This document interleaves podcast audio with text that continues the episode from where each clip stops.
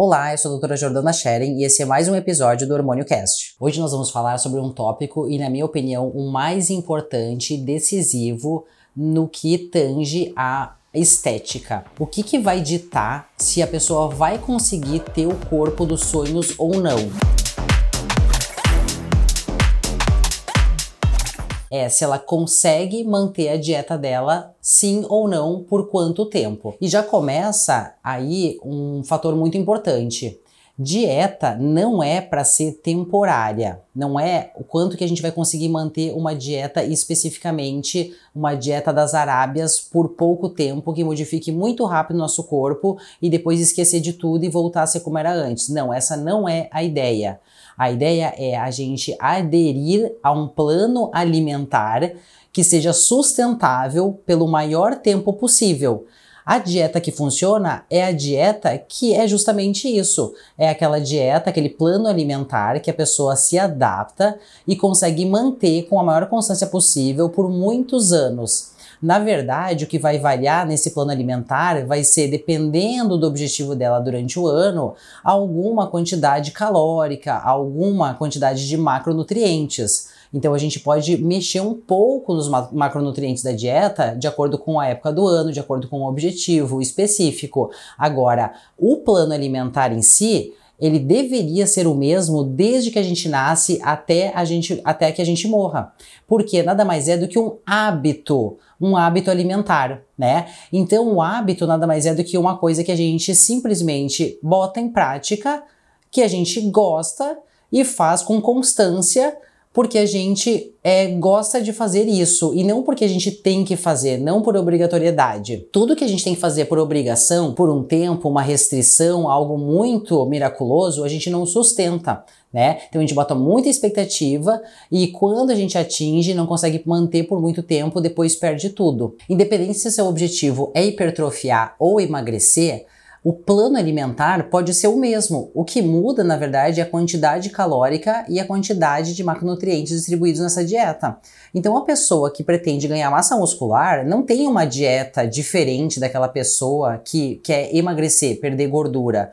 Na verdade, o que a gente tem que se atentar é se a pessoa vai estar em superávit calórico, normocalórica ou déficit calórico, tá? Então, para aquelas pessoas que querem emagrecer, obrigatoriamente a gente tem que promover um déficit calórico, seja por comer menos do que gasta, ou seja, é, seja ajustar a dieta para um déficit calórico, ou então é, construir esse déficit calórico, quer dizer, queimar mais calorias através do exercício físico, né? Então, a quebra da gordura e a queima da gordura, a oxidação, vai necessariamente depender de um déficit calórico. A pessoa vai ter que gastar mais do que consome ou consumir menos do que gasta. Esse é o princípio básico para perda de gordura. Então, algumas pessoas até perguntam: hormônio engorda, hormônio retém, hormônio emagrece? Não. Remédio e hormônio não emagrece ninguém. O que, que uns remédios promovem? Alguns, alguns remédios que auxiliam no emagrecimento, eles vão justamente inibir a fome e promover saciedade, e vão inibir a ansiedade e o ataque à comida. E secundariamente, então, eles vão promover um menor acesso à comida, né? Então, o menor acesso à comida, menor ingesta calórica, que vai justamente promover uma quebra de gordura. O corpo vai acabar gastando a gordurinha que tem na reserva, porque não vai ingerir acima do que deveria e vai utilizar o que tem de excesso no corpo para daí sim a gente perder essa gordura corporal e diminuir nosso percentual de gordura. Já para aquelas pessoas que pretendem ganhar muita massa muscular, não necessariamente a gente precisa ter uma dieta hipercalórica. É claro que uma dieta hipercalórica vai favorecer o ganho de massa muscular mais rápido só que às custas também de um ganho de gordura em conjunto, né? Porque calorias em excesso vão estar sendo adquiridas diariamente através dos alimentos e não só isso vai ser direcionado para a construção de massa muscular, como também um depósito, uma gordurinha aí no subcutâneo. Claro que depois essa pessoa ela pode fazer uma fase que a gente chama de cutting para queimar essa gordura em excesso e manter a massa muscular. Só que para aquelas pessoas que não são competidoras, não são fisiculturistas, não é interessante ficar fazendo fases de bulking, cutting, quer dizer, fases de engorda e emagrecimento. Por quê? Porque não faz bem ao organismo. Fisiologicamente, não é interessante ficar ganhando massa muscular às custas de muita gordura para depois fazer um processo de perda de gordura e manutenção de massa muscular. Ambos os períodos eh, danificam, digamos assim, o organismo, tá? Por quê? No período de bulking, de crescimento muscular, e onde vai acontecer também um acúmulo de gordura, a gente vai apresentar uma menor sensibilidade à insulina, ou seja, um maior aumento de resistência à insulina, a gente vai desregular o nosso perfil lipídico, vai favorecer o aumento de colesterol total, triglicerídeo, LDL, tá? E depois a gente vai tentar buscar num outro período a diminuição dessa gordura às custas de um sacrifício, que é queimar mais gordura através de mais exercício físico ou restringindo ainda mais a dieta. Logicamente, no período de cutting, que a gente vai favorecer a perda de gordura, a gente vai melhorar a sensibilidade à insulina, a gente vai melhorar o nosso perfil lipídico e nosso perfil cardiovascular, porque vai até aumentar muitas vezes uh, a quantidade de exercícios que a gente vai fazer, não só musculação, como também agregar ainda mais exercícios aeróbicos. Só que para aquelas pessoas que não vão competir, não é interessante ficar fazendo essas fases durante o ano, porque não tem uma finalidade especificamente profissional. É interessante para as pessoas comuns, não competidoras, não atletas, é, realizarem atividade física periodicamente, tanto exercício aeróbico quanto não aeróbico, e manterem a dieta com maior constância possível, pelo maior tempo possível, para que não haja perturbação do perfil lipídico, da sensibilidade à insulina, do perfil cardiovascular, justamente porque a gente quer uma promoção da saúde junto com essa promoção da estética. Tanto para as pessoas que buscam hipertrofia quanto emagrecimento, é interessante a gente avaliar o tripé sono, dieta e treino todos eles a gente consegue modificar, né? Então o treino muitas vezes a gente percebe que está fraco ou desregulado, não há progressão de carga e para que ocorra hipertrofia, maior gasto de energia, a gente tem que é, promover um aumento de carga periodicamente, semanal, idealmente, inclusive, tá? Para que haja uma progressão na nossa massa muscular e perda de gordura através do nosso treino. Já o nosso sono também tem que ser regulado, porque é no sono que acontece é, a produção de fatores anabólicos, que vai melhorar é, o nosso crescimento muscular e nossa queima de gordura. Então, tanto vai auxiliar no processo de hipertrofia quanto de emagrecimento. Só que eu diria que a dieta é o fator modificável mais importante e que as pessoas acabam furando mais. E ela, portanto, é o fator que mais prejudica no ganho de massa e na perda de gordura, que mais influencia negativamente. E justamente é a parte que a gente mais consegue influenciar. Hoje, cada vez mais as pessoas têm dificuldade de lidar com os alimentos, com o que vão ingerir, porque querem comer algo que dê endorfina, ou seja, carboidratos gordurosos ou doces, que nada mais são do que fornecedores de glicose rapidamente para o nosso organismo, por isso que geram endorfina, sensação de prazer, e são muito mais saborosos do que um alface, por exemplo, né? Por que, que as pessoas não é, consomem bebidas alcoólicas comendo saladas, e sim é, petiscos gordurosos? Porque gera mais endorfina, né? Então não só a ingesta de álcool, ela aumenta a quantidade calórica do nosso corpo, como também o que vem junto com o álcool, é sempre acompanhado de algo mais calórico. Como que a gente vai identificar o que, que a gente pode comer na nossa dieta, no nosso plano alimentar? Faz diferença uma pessoa que precisa ganhar massa muscular ou emagrecer o que, que ela tem que comer diferente uma da outra, né? Então as pessoas muitas vezes podem buscar ambos os processos, ganho de massa e hipertrofia. Nenhum é isolado do outro, né? Nenhum acontece isoladamente ao outro. E sim, a maioria das vezes acontece em conjunto. Aquelas pessoas que têm muita gordura corporal, obviamente a gente pode favorecer primeiro uma queima de gordura através de um déficit calórico mais extremo para é, a, depois a gente é, garantir um aumento de massa muscular já com uma gordura corporal menor. Só que a gente também nessas pessoas com percentual de gordura muito elevado, a gente tenta é, priorizar uma não perda de massa muscular nesse processo de emagrecimento. A gente admite uma perda de, na proporção 3 para 1, ou seja, 3 é, de gordura para 1 de massa muscular. Naturalmente, as pessoas que têm muita gordura a perder podem sim perder massa muscular junto também no processo de emagrecimento. É comum que isso aconteça e não há problema, desde que se mantenha essa proporção 3 para 1. Se não, é necessário interferir para que não haja tanta perda muscular, para a pessoa não ficar tão sarcopênica, né? Então a gente utiliza muita alta proteína nessas pessoas que estão com déficit calórico extremo, porque a proteína ela vai aumentar a saciedade, ela vai dar energia para o corpo, só que a proteína não vai ser favorecida em virar gordura, assim como o carbo em excesso vira gordura. Então as pessoas que precisam de déficit calórico extremo na, na dieta, tanto as que precisam emagrecer muitos quilos como poucos quilos, a gente prioriza o aumento de proteína na dieta às custas de uma redução de carboidrato e gordura. Já aquelas pessoas que precisam hipertrofiar, a gente tenta também manter uma proteína alta, porque a proteína alta favorece o turnover de proteína e o ganho de massa muscular, ou seja, o processo de hipertrofia os momentos anabólicos, né, que se principalmente é pós-treino e à noite, ao, durante o sono. E aquela pessoa que precisa então hipertrofiar e pode aumentar um pouquinho as calorias da dieta, porque já tem uma baixa gordura corporal, a gente pode sim aumentar um carboidrato e a gordura dela, mas também nunca deixando uma gordura muito exacerbada para que não haja piora do perfil lipídico e aumento da resistência à insulina. Então isso é calculado individualmente personalizado de acordo com a idade, a altura, o peso e quanto que essa pessoa faz de atividade física ou não. Se ela é sedentária, ou seja, o fator atividade física é zero, a gente vai ter a taxa metabólica basal dela calculada apenas pela idade, altura e peso. Já aquelas pessoas que fazem atividade física, não só o peso, altura e idade, também vai ser adicionado nessa fórmula de cálculo da taxa metabólica basal, o quanto que ela consome diariamente ou semanalmente através do exercício físico. Por isso que a taxa metabólica basal ela é muito variável de pessoa para pessoa. Varia com, conforme a quantidade de massa muscular, conforme o percentual de gordura da pessoa.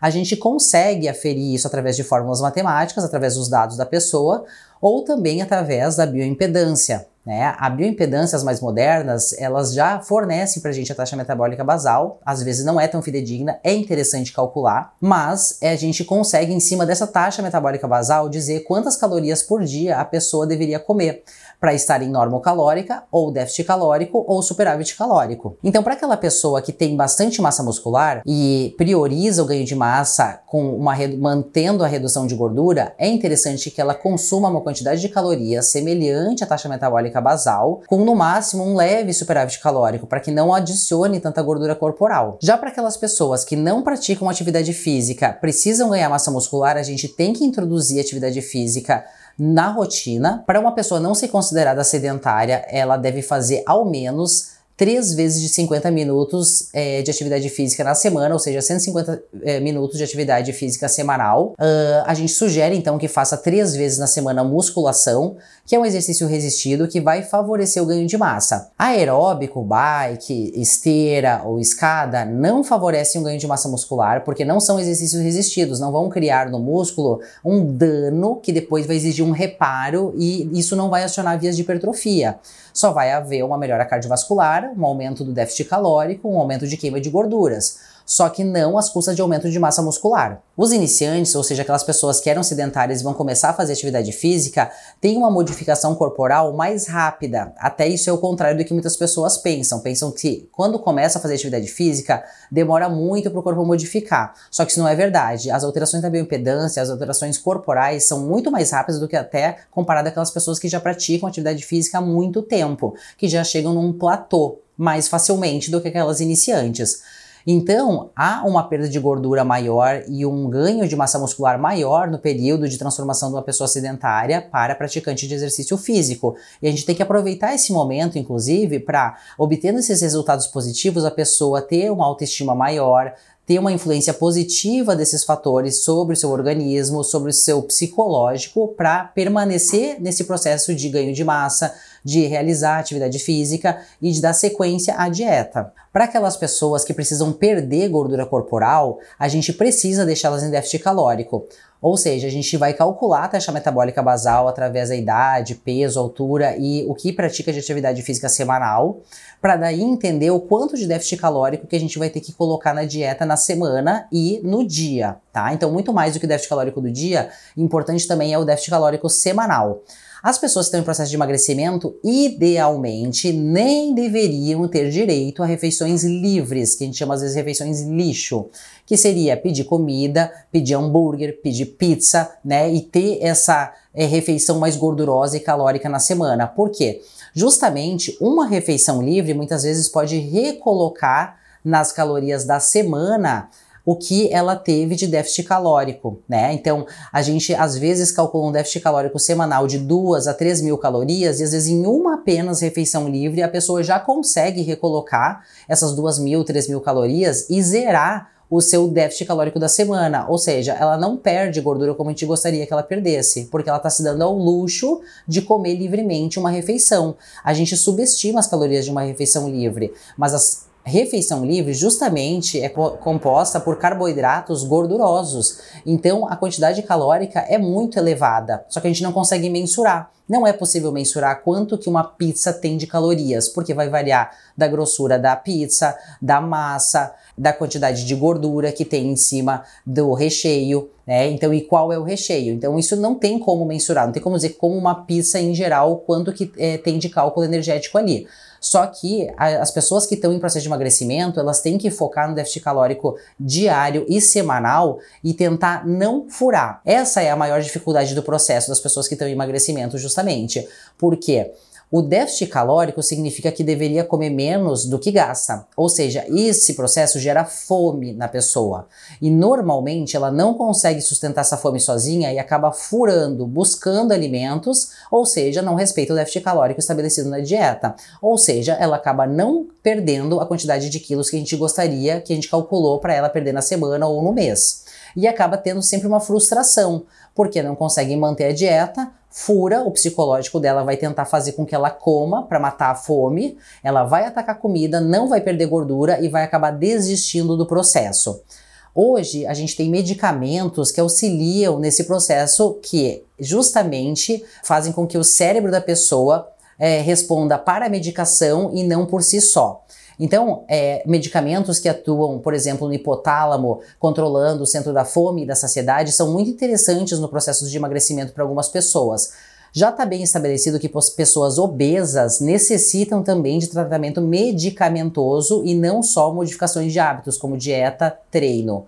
É, agora, aquelas pessoas que têm sobrepeso ou têm uma pequena gordurinha, poucos quilos a mais a perder, a gente muitas vezes tenta fazer o controle da dieta, do treino, modificações de hábitos inicialmente, e caso não consiga sozinha, a gente pode introduzir muitas vezes medica alguns medicamentos que auxiliam nesse processo de autocontrole. Então eu percebo claramente no consultório que talvez a dificuldade maior das pessoas hoje no déficit calórico é esse autocontrole na dieta. As pessoas não conseguem se controlar sozinha a sua fome e precisam buscar medicamentos o médico consegue auxiliar o paciente justamente nessa fase. Muitas vezes a gente inicialmente fornecendo medicamentos na fase inicial, a gente consegue resultados mais rápido e o resultado inspira. E a pessoa consegue manter sozinha depois após conquistar o resultado. O que não dá é parar de tomar medicamentos ou parar de fazer esse processo de forma abrupta, porque o corpo demora um tempo para se acostumar com um novo peso. O hipotálamo, que é o centro regulador do peso, ele demora meses, às vezes anos, para se acostumar com o novo peso. Então, se a pessoa foi de 80 para 70 quilos, Deus ela não vai responder rapidamente a essa autorregulação. O corpo não sabe que esse novo peso dela é, foi obtido e deve ser mantido. E quando ela para de tomar medicamento ou para de fazer o processo de dieta sozinho, rapidamente o corpo recupera uh, os 10 quilos perdidos, porque ele vai entender que antes estava recebendo mais energia através de alimentos e estava sendo mais satisfatório para o cérebro receber mais energia, glicose, do que quando a pessoa tinha 70 quilos, né? Então ele tende a fazer a pessoa comer para voltar para os 80 quilos. É interessante que é, seja a pessoa, o paciente, acompanhado com médico, nutricionista, nutrólogo, médico do esporte, para justamente não haver essa recorrência, esse efeito sanfona de aumento e perda de peso recorrente, porque isso danifica fisiologicamente o organismo e dificulta cada vez mais a pessoa a fazer esse processo de emagrecimento. E como que a gente consegue orientar os nossos pacientes a terem um plano nutricional fácil, de maneira que consiga manter por mais tempo? O corpo não sabe é, qual carboidrato que vai entrar, se é tapioca, se é pão, se é fruta, se é massa, se é arroz. E também não sabe qual é a proteína que está entrando, se é um whey protein, quer dizer, um pó, ou uma carne, ou um ovo, ou um iogurte proteico. O que importa é o que, que a gente vai estabelecer de quantidades de macronutrientes que a pessoa tem que ingerir para obter as calorias da dieta e a qualidade desses macronutrientes também é importante. Então, escolher carboidratos gordurosos é diferente de escolher carboidratos mais saudáveis. Quais seriam os carboidratos mais saudáveis? Carboidratos como frutas, pão integral, massa integral, arroz integral. Eles contêm menos gorduras, tá? E a quantidade de gordura na dieta também tem que ser bem estabelecida de até 0,5, 1 grama por quilo. Porque, naturalmente, a gente já coloca gordura nos nossos alimentos, como nas saladas, o azeite, como no preparo das carnes, tanto o azeite quanto a manteiga, o ovo na gema já tem a sua gordura também, as carnes já contêm gordura, então naturalmente vários alimentos já contêm gordura. Não é uh, de bom tom a gente liberar comer muita gordura ao paciente, porque senão acaba ele eh, contabilizando na sua dieta eh, novos alimentos gordurosos, sendo que já está contido gordura nos alimentos que ele já come, só que muitas vezes ele não percebe. E isso faz toda a diferença no aumento dos quilos da gordura corporal imperceptivelmente. Por quê? é, não só ele já está comendo gordura, como ele acredita que ele ainda tem uma liberdade de comer uma gordura adicional, como castanhas, é, como é, pasta de amendoim, que é muito comum é, no grupo, no mundo fitness, cada vez mais as pessoas é, se liberarem para comer. Só que uma colher de pasta de amendoim tem 10 gramas de gordura e as pessoas comem 3 colheres de amendoim muitas vezes. 30 gramas de gordura é o que a gente é, deveria, no máximo, muitas vezes ingerir no nosso dia inteiro sendo que essa, essa gordura já está contida em diversos alimentos, tá? Então muitas pessoas não, de, não deveriam ter a liberdade de comer alimentos gordurosos, ainda mais se estão em processo de emagrecimento. Esse foi mais um episódio do Hormônio Cast. Lembrando que todos os dias eu coloco diversos conteúdos no meu Instagram, arroba. Então me segue lá.